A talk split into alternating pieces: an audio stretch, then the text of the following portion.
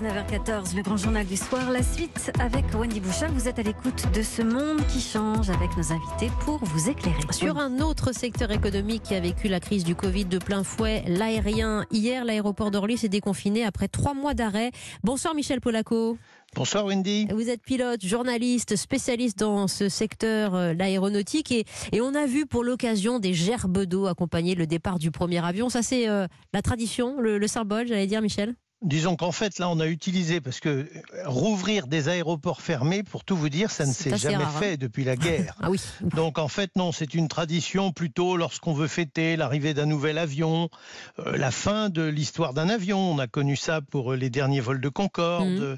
on a connu ça pour l'arrivée de l'Airbus 350 à Air France, euh, il n'y a pas longtemps. Enfin voilà, c'est quand c'est la fête sur un aéroport, parce que un avion, parce que un aérodrome, on fait ça. Et avec les pompiers, toujours, hein, vous le Toujours. savez. Oui, voilà pour euh, l'image, la première image qui nous réunit pour cette reprise qui s'annonce progressive, voire timide. 10% d'activité euh, à Orly. Pourquoi si peu d'abord, Michel Polaco? Ben, vous savez, ce sont des passagers qui montent dans les avions. Alors ces passagers euh, répondent à deux exigences. La première, il faut qu'ils aient le droit d'aller jusqu'aux avions ou d'aller euh, à la destination qu'ils veulent euh, rejoindre. Et la deuxième, c'est qu'ils n'aient pas peur de le faire. Mhm. Alors il se trouve qu'aujourd'hui, la plupart des lignes internationales ne sont pas ouvertes. En tout cas, les, les lignes long courrier sont à peu près toutes fermées. On commence à rouvrir tout doucement quelques lignes euh, en Europe et quelques lignes euh, sur le territoire français. Donc déjà, l'offre est très très faible. Je regardais euh, ce matin l'aéroport de Toulouse qui annonçait 4 vols par semaine d'EasyJet sur Orly et 4 vols par semaine d'Air France sur Charles de Gaulle. Si vous voulez, avec ça, il n'y a pas de quoi faire des folies quand vous savez qu'en temps normal, il y a 10, 12, 15 vols par jour sur Paris à partir de Toulouse. Donc voilà, il y a une offre qui est très très réduite. Il y a des, une réglementation qui pour l'instant se dessert, Oui. mais qui n'est pas encore suffisamment desserrée et surtout pas depuis suffisamment longtemps. Et troisièmement, euh, je pense qu'il y a encore euh, beaucoup de craintes chez les passagers qui évitent de se retrouver euh, dans des lieux où on est nombreux à se rencontrer, en particulier évidemment les aéroports, etc. 8000 passagers par jour à Orly euh, contre 80 à 100 000 d'ordinaire. Oui. Ça veut dire peu de vols, vous le disiez, peu de compagnies mobilisées en fait aussi. Alors euh, Air France évidemment, quelques-unes encore, Transavia, Air Corsica, Corsair, Air Caraïbes. Euh, ça c'est le choix de la compagnie euh, d'ouvrir ses vols pour peu de passagers. Bah, C'est-à-dire que si vous voulez, la compagnie, elle fait une petite étude, elle regarde ce qu'elle a comme demande, et puis à partir de là, d'abord, euh, elle regarde où elle, où elle a le droit d'aller.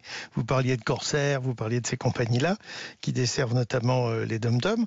Et euh, bien évidemment, euh, elles ne peuvent proposer des vols que euh, sur les destinations qui sont ouvertes, et ensuite, euh, euh, il faut avoir quand même euh, un minimum de passagers. Vous savez, ces compagnies, la plupart d'entre elles, ont besoin d'avoir des remplissages de l'ordre de 70 à 80 Ah, de évidemment. Par vol. Oui. Entre, en dehors de ça, c'est pas rentable. Bon, alors les low cost arrivent à dépasser les 90%, et puis les compagnies plus traditionnelles tournent autour de 70-80%. Aujourd'hui, euh, on est en train de faire joujou autour de 40 ou 50% pour ouvrir des lignes. C'est très très peu. De toute façon, toutes les compagnies qui ouvrent des lignes en ce moment, qui réactivent des lignes en le ce front moment, à perte. sont des compagnies qui vont perdre de l'argent. Ça. Donc évidemment, elles ne se précipitent pas et elles attendent plutôt que ce soit les passagers qui poussent à la porte. Mhm. À Orly, il y a 100 compagnies en temps normal. Bon, là, j'ai regardé, euh, il doit y avoir une quinzaine de compagnies qui commencent à offrir quelque chose à Orly et ça va s'accroître à peu près au début du mois de juillet. Mais enfin, on devrait avoir à peu près 120, 120 125 vols par jour à mi-juillet. En temps normal, il y en a 600, vous voyez. Ça va être costaud hein, pour le, secteur de l'aérien, Michel Polaco. Trois mois d'arrêt, des compagnies, vous le disiez à l'instant, qui rouvrent mais qui feront euh, cet effort à, à perte. Le secteur euh, va subir longtemps euh, de plein fouet cette crise alors qu'il était en pleine croissance. Comment, comment on redémarre un secteur comme celui-ci Euh, C'est inédit, vous nous le disiez, mais est-ce qu'on a déjà des, des, des espoirs euh, ou, ou des codes ou des plans pour cela? Alors vous avez raison, ça va être costaud et on peut dire c'est déjà très très costaud. On peut espérer que ça le sera peut-être moins que euh, on pouvait le craindre il y a encore euh, un mois ou un mois et demi. C'est vrai que le 15 mars d'un seul coup tout s'est arrêté. Mhm. On est arrivé à 95% du trafic aérien en Europe qui avait disparu, 75% du trafic aérien mondial. un choc comme on n'en a pas vu depuis la guerre de 39-45. Alors évidemment, avec des proportions différentes, c'est qu'à l'époque, le transport aérien était très faible et on se promenait, on se déplaçait avec des paquebots. Mais il n'en reste pas moins que les gens bougeaient. Et aujourd'hui, euh, les gens ont cessé de bouger pendant un temps. Alors maintenant, on était à 4 milliards 700 millions de passagers prévus en 2020 contre 4 milliards 400 qui ont pris l'avion en 2019. On était sur une progression, vous voyez, de l'ordre de à peu près 5%, des belles progressions, ça durait depuis des années, et en conséquence et en cascade, les constructeurs d'avions construisaient beaucoup d'avions et donc faisaient travailler beaucoup leurs sous-traitants, les formateurs de personnel navigant formaient beaucoup de personnel, les formateurs de, techniciens, etc., formaient beaucoup de techniciens, euh, les compagnies aériennes embauchaient, euh, les aéroports embauchaient, enfin, vous voyez, tout le système du transport aérien était en croissance très très forte. Euh, il est vrai que cette croissance maintenant elle est arrêtée, euh, qu'on espère euh, transporter 2 milliards, 2 milliards et demi de passagers en 2020 au total, mmh. et encore si ça repart pas trop mal. Moins, Et pour l'instant c'est pas gagné du tout.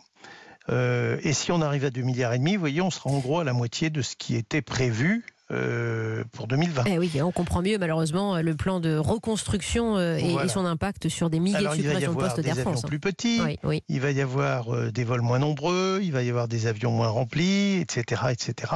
Alors combien de temps ça va durer? C'est vrai qu'au début on s'est dit il va falloir 10 ans pour reconstruire tout ça, depuis les compagnies, les constructeurs, les sous-traitants, les compagnies, le système de tourisme, etc., etc.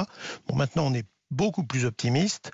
Euh, d'abord parce qu'on sent que les États euh, et que les actionnaires aident euh, les entreprises et les compagnies. On sent que les passagers ont envie de bouger. On sent que ça commence à reprendre on se dit que peut-être dans 2-3 ans, on va être revenu à quelque chose d'à peu près supportable. Michel Polaco, euh, je voudrais euh, terminer avec cette question. Dans le contexte et au cœur de la Convention climat, euh, des citoyens tirés au sort, vous le savez, qui ont proposé parmi leurs 149 propositions, que commentera lundi Emmanuel Macron, la fin des vols intérieurs pour 2025 et le remplacement par des liaisons ferroviaires, si à 2h30 de la capitale par exemple. C'est un, c'est un rêve pour, pour certains, mais qui peut devenir, malheureusement pour le secteur aérien, mais heureusement pour le climat, une réalité écoutez, je veux dire, je pense que le secteur aérien s'en fiche totalement parce que la quantité de passagers que représentent euh, les vols sur les lignes euh, qui sont à moins de 2h30 de TGV de Paris est tous les jours un peu plus euh, réduite et elle est tous les jours un peu plus négligeable.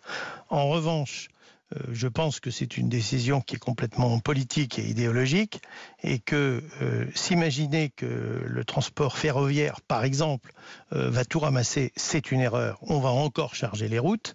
deuxièmement, je vous rappelle quand même que la SNCF a totalement raté le fer routage et mmh. qu'aujourd'hui, mmh. il y a toujours de plus en plus de camions sur les routes. la SNCF a fermé à peu près toutes ses petites lignes et aujourd'hui, ce sont souvent des cars que l'on prend à la SNCF pour pouvoir mmh. aller des petites gares jusque dans les grandes gares.